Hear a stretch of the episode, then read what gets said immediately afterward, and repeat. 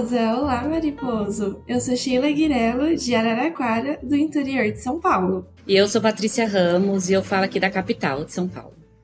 Sejam bem-vindos ao PAMITê, o podcast do Instituto Maria da Penha. O nosso objetivo aqui é promover diálogos em um espaço seguro e acolhedor para a gente conversar sobre questões de gêneros e direitos humanos, para a gente pensar também em um Brasil que a gente quer para as nossas mulheres e meninas. E o nosso convidado de hoje é o professor universitário, filósofo, especialista em masculinidade, relações de gênero e violência contra a mulher. Ele é também gestor de grupos reflexivos para homens autores de violência contra mulheres e ele é o cofundador da campanha Homens pelo Fim da Violência contra a Mulher. Muito bem-vindo ao PAMITê Sérgio Barbosa. Muito obrigado. É uma honra estar aqui presente, podendo partilhar com vocês esse importante trabalho que vocês e que nós fazemos e assim divulgar mais ações afirmativas.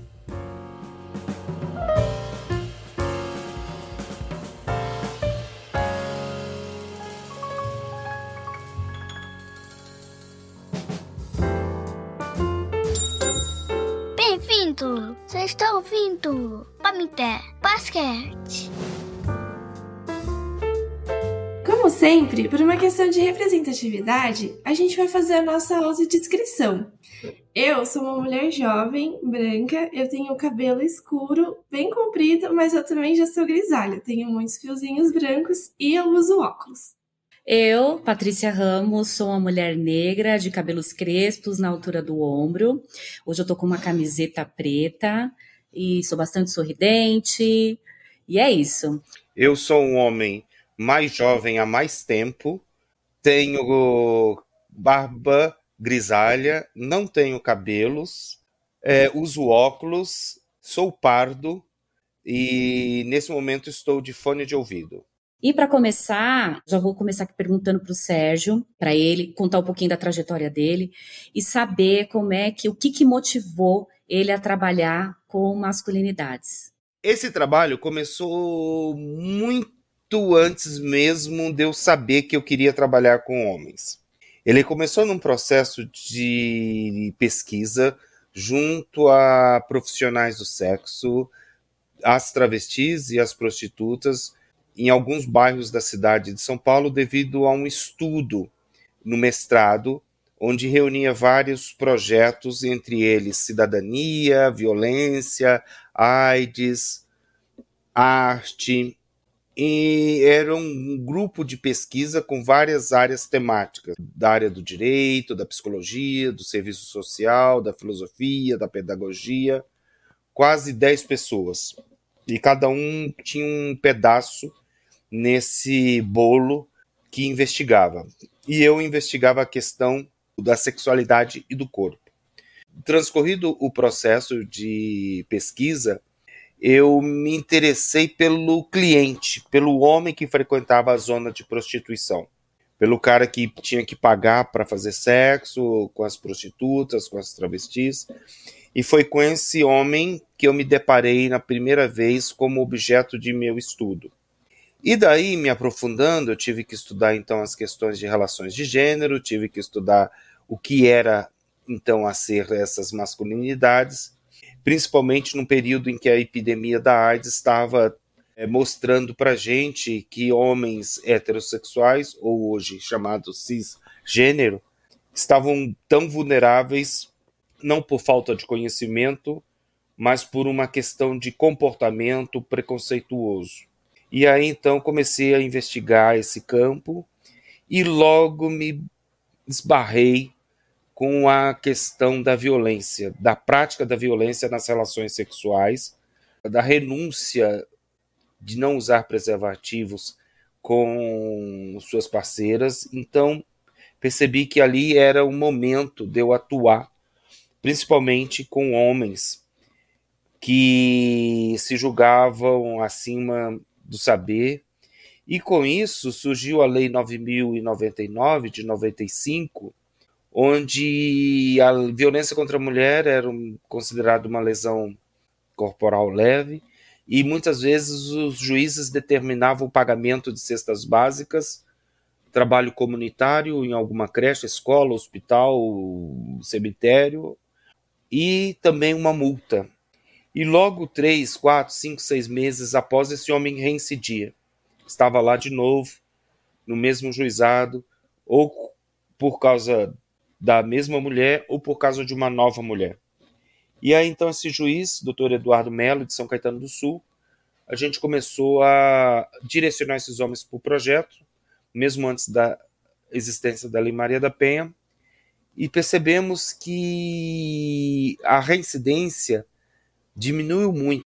Uma vez encaminhados esses homens para um projeto de reflexão, e, eles começaram a, a, a não repetir aquela violência com a parceira e não repetir com novas parceiras. Eu falei, nossa, eu tenho que estudar isso.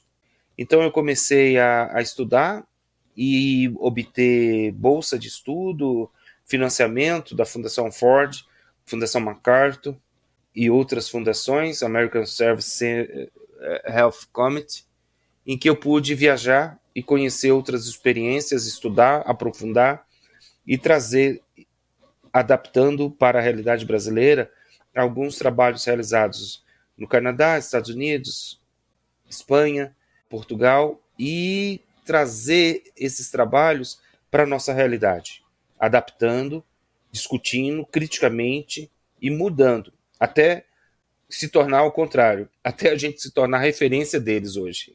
Né? Hoje a gente exporta tecnologia, trabalhos consistentes que discutem a, a, a, a identidade de gênero muito profundamente. Tive a oportunidade de fazer uma, um intercâmbio na Austrália para também mostrar que essa metodologia vem dando muito certo.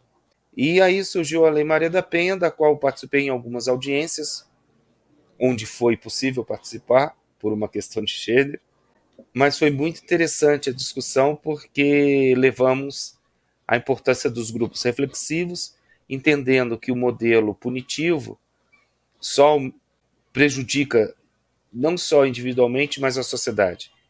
E aí conseguimos fazer essa, esse caráter educativo. O grupo reflexivo é uma medida socioeducativa, é uma medida cautelar, é uma medida protetiva que salva a vida das mulheres. Eu acho que foi esse o começo.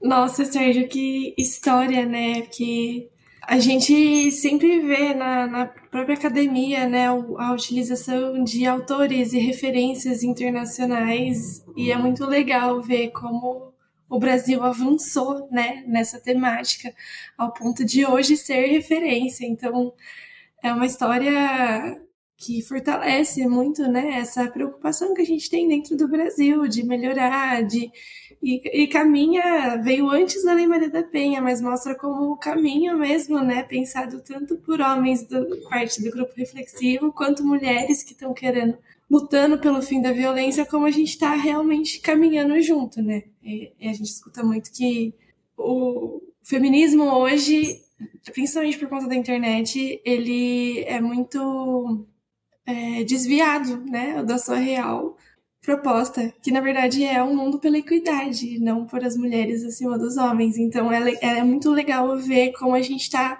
realmente caminhando junto pelo mesmo objetivo.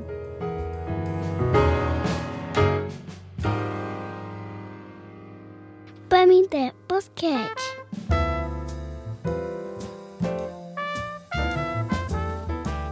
Na sua fala, você falou sobre a questão do, do punitivismo. E pensando nessa linha do antipunitivismo, a gente vê que tem um perfil dos homens que são presos por questão de violência doméstica, que tem uma, uma questão racial no sistema judiciário e tem uma impunidade com os homens que são de elite, que são brancos, né? O julgamento no Brasil é muito seletivo. E aí eu queria entender qual é a metodologia que você utiliza para essa desconstrução da violência de gênero, né, para a construção de uma consciência de, de, equidade? E qual que é a estrutura de educação é, pedagógica, é, sociocultural que você usa na, nessa transformação desses homens? A questão racial, a questão da exploração, da discriminação, é um recorte muito grande em qualquer ponto quando se fala de sociedade brasileira. E não ia ser diferente dentro do grupo reflexivo. E não ia ser diferente nessa proposta pedagógica, da qual eu bebo muito na metodologia freiriana, onde se coloca, por incrível que pareça, esses homens como protagonistas de suas próprias transformações. Antes mesmo do empowerment anglo-saxônico, no Nordeste brasileiro, já se falava de empoderamento nas primeiras obras de Paulo Freire, quando ele fala que o empoderamento é a saída por si só da situação de opressão e submissão. Paulo Freire foi um dos pioneiros a falar de empoderamento. E não é o empoderamento do qual você se liberta sem se libertar a outra pessoa. Então, quando decidi por esse viés da forma desse homem ser protagonista de suas próprias transformações, significa que a metodologia implica numa responsabilização. Muito mais do que uma ressocialização, do que uma reeducação.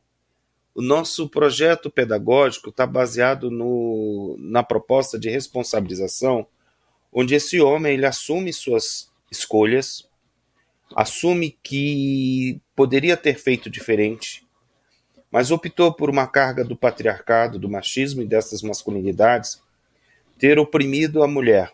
Não só naquele boletim de ocorrência, porque isso é muito pouco, mas porque tenha oprimido a mulher ao longo de sua própria vida. Então, quando a gente fala numa proposta pedagógica, estamos falando de uma linha que possa conduzir esse homem a romper suas próprias estruturas. Com isso também apresenta uma outra grande complexidade, que são, na verdade, a presença de muitos homens pretos e pardos numa sociedade muito violenta, onde eles já passaram por violências estruturais nas suas condições de vidas, e essas condições de vidas, essas formas violentas como eles foram socializados, também refletem no seu relacionamento interpessoal. Ou seja, a violência estrutural de nosso país, a violência, o racismo, o preconceito, também forjaram neste homem as condições básicas né, de uma reprodução dessa mesma violência no seu relacionamento interpessoal. Ou seja, esse homem negro no grupo também passou por situações de violência da qual às vezes ele nem sabe, porque ele não tinha condições conscientes de consciência entender e compreender que aquilo era uma violência, mas ele também praticou a violência contra a sua companheira, mesmo não é, é, é, é sendo muito claro para ele. Mas isso em nada justifica a violência praticada contra a mulher. Pelo contrário, é apenas mais uma forma da gente desconstruir a violência na sociedade. Sérgio, estava pensando, né, te ouvindo e, e, e, pensando a respeito dos grupos, dos grupos socioeducativos, reflexivos, né, a gente tem utilizado algumas, algumas, alguns conceitos, né, e, e, e às vezes até alguns conceitos também acabam é, sendo confundidos, né? Por exemplo, a gente utiliza também grupo socioeducativo, né? É, ou espaços socioeducativos também, por exemplo, para pessoas que estão na Fundação Casa. Entra um pouco em conflito, né? Algumas terminologias, mas eu acho que a gente tem avançado muito sobre isso. E pensando nesses conceitos, o que, que você pensa a respeito dessa resistência do, do próprio governo, do próprio Estado, em implementar como, como política pública esse tipo de, de serviço né, voltado para os homens, né, autores de, de violência? E, e, por que, que ainda há tanta resistência? Né? E não é resistência também só pelo, pelo, pelo Estado, né? A gente vê também que a própria rede de enfrentamento e a rede de, de atendimento é, as pessoas que estão nos equipamentos, as mulheres que estão aí, algumas mulheres que estão em algumas lutas de frente aí, também ainda tem um pouco dessa resistência, desse investimento é, nesse tipo de serviço, né, que esse, que esse serviço seja proporcionado pelo próprio Estado, né, e pela, pela rede. O que, que você pensa sobre isso? Por que, que ainda há a resistência, né, dessa implementação desse serviço como parte, né, do Estado, né, como parte do cumprimento da própria Lei Maria da Penha? O que, que, que você enxerga nisso daí? Como você disse, Patrícia, o grupo reflexivo não é uma roda de conversa, não é uma uma não é uma técnica onde você sai imune, não é um lugar onde você sai, é, entra psicóloga, advogada, filósofo, educador e sai filósofo, educador. Não. O grupo reflexivo, quando eu estive em Noruega, é um grupo que quebra principalmente essa barreira entre as partes, entre o facilitador e o facilitado. E isso, para mim, foi a grande sacada de um grupo reflexivo. O pessoal acha que grupo reflexivo, vamos fazer uma reflexão, né? Vamos fazer uma meditação, vamos fazer um tema. Não, não, não. Grupo reflexivo é assim, vamos quebrar essa barreira. Eu no grupo sou o Sérgio. O Sócrates no grupo é um homem, não é um, não é um autor de violência, não é um agressor. O Platão no grupo é o Platão, é o Aristóteles. Então nós vamos tirar estas máscaras e os homens, nós vamos debater, refletir, não sobre um assunto, uma questão, mas sobre a gente mesmo. Então, o tema do grupo reflexivo sou eu. Sou eu. Né? Então, o que eu penso sobre a paternidade, mas como que eu sou pai? Ah, uma reflexão sobre sexualidade, mas como eu exerço a sexualidade? Então, o grupo reflexivo do qual eu, eu pude vivenciar lá é uma forma de você também compreender o seu próprio processo. E os homens que estão lá olhar para você e também compreender o seu processo. É desafiador. E por isso, muitas vezes, o Estado, esse equipamento pesado, engessado, onde eu tenho um crachá, uma função, tem medo disso. Tem medo porque o Estado ele impõe um determinado poder do saber, que eu vou coordenar o grupo, que eu vou determinar as regras. É lógico que o facilitador ele vai dar as linhas, as direções.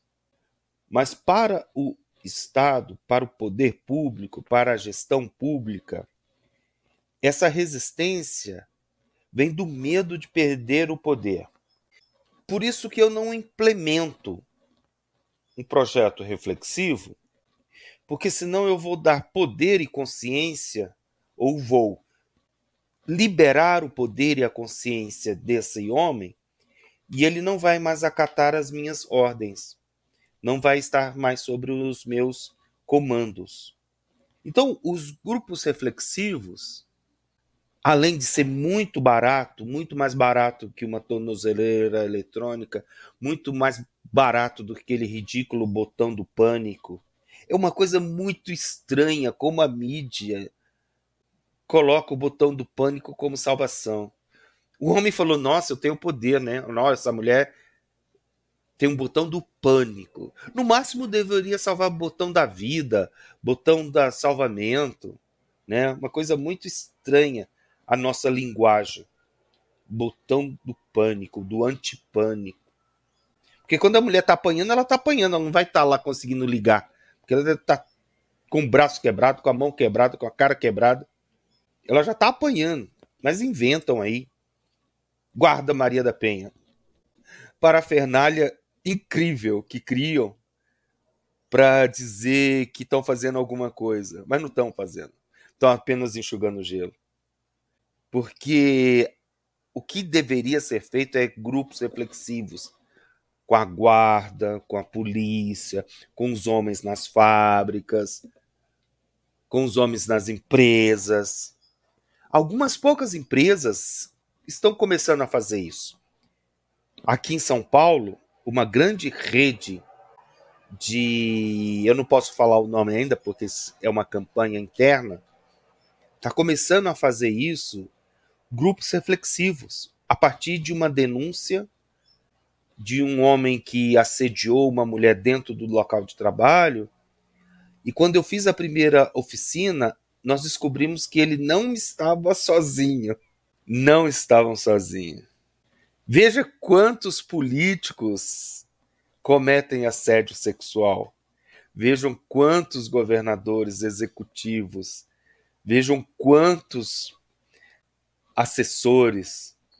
Então a gente tem que mudar a ordem dessa situação. É claro que eu entendo a criação das guardas Maria da Penha. É claro que eu entendo. Mas isso não é uma política de mudança. Isso é uma política de contenção. É uma política de. Quando a casa já caiu. É, é lógico que eu entendo o botão antipânico, mas é uma política apenas de contenção. Não é de libertação. Até quando essa mulher vai ficar com o botão antipânico? Até quando o governador do estado de São Paulo vai ficar comprando pulseira, tornozeleira eletrônica? Alguém deve estar ganhando muito dinheiro com isso. Alguém deve estar enriquecendo muito com a violência contra a mulher. Porque só aumenta a violência contra a mulher. Quando um cara fala, não, eu quero matar ela, quanto que é? 500 reais. Tá bom. Já tem dentro do presídio uma tabela de preços. Eu trabalho no CDP de Mogi das Cruzes. Os caras conseguem monitorar suas companheiras, ex-companheiras, em casas abrigo, em casas de sigilo. Daqui a pouco não vai precisar construir casa, vai precisar construir, construir CDHU porque a gente está focado só na, nas consequências. Enquanto a gente só olhar a fumaça, a gente tem que mudar. Os prefeitos têm que sentar, fazer grupo reflexivo, os gestores públicos, comandante da Polícia Militar, comandante da Guarda Civil. Comandante da Guarda Civil até já fez. Acho bem legal a, a, a secretária a, a Elsa e todo o corpo de comando, foi bem legal a capacitação que nós realizamos com o staff dela, com os comandantes, inspetores, essas coisas todas, todos os boss. Foi muito legal porque viram que a partir do exemplo deles que é possível mudar para baixo. Infelizmente é a hierarquia. Então, existe uma resistência porque o Estado é patriarcal. A política é patriarcal. E quando eu venho com essa política do, do, do, dos grupos reflexivos, quebra essa hegemonia e permite que entendam que o feminismo não é contra os homens, mas contra o machismo. Por isso há uma resistência.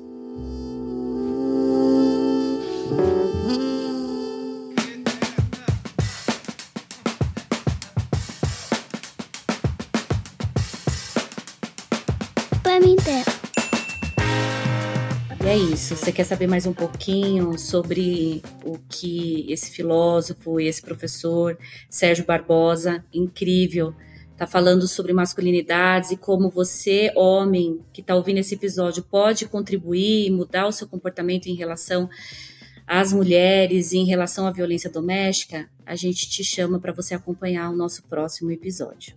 Até mais. O PAMITê Podcast é uma realização do Instituto Maria da Penha. Saiba mais sobre o Instituto Maria da Penha em institutomariadapenha.org.br ou seguindo o Instituto Maria da Penha nas redes sociais. Esse episódio teve pauta e roteiro por Catarina Souza, Patrícia Garcia e Sheila Guirello.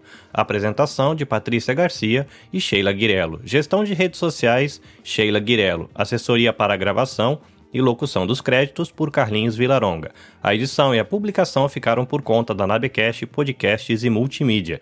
Não se esqueça de seguir o Pamitê em seu agregador de podcasts favorito e de seguir o nosso novo perfil no Instagram, pamite.imp. Esperamos você no próximo episódio.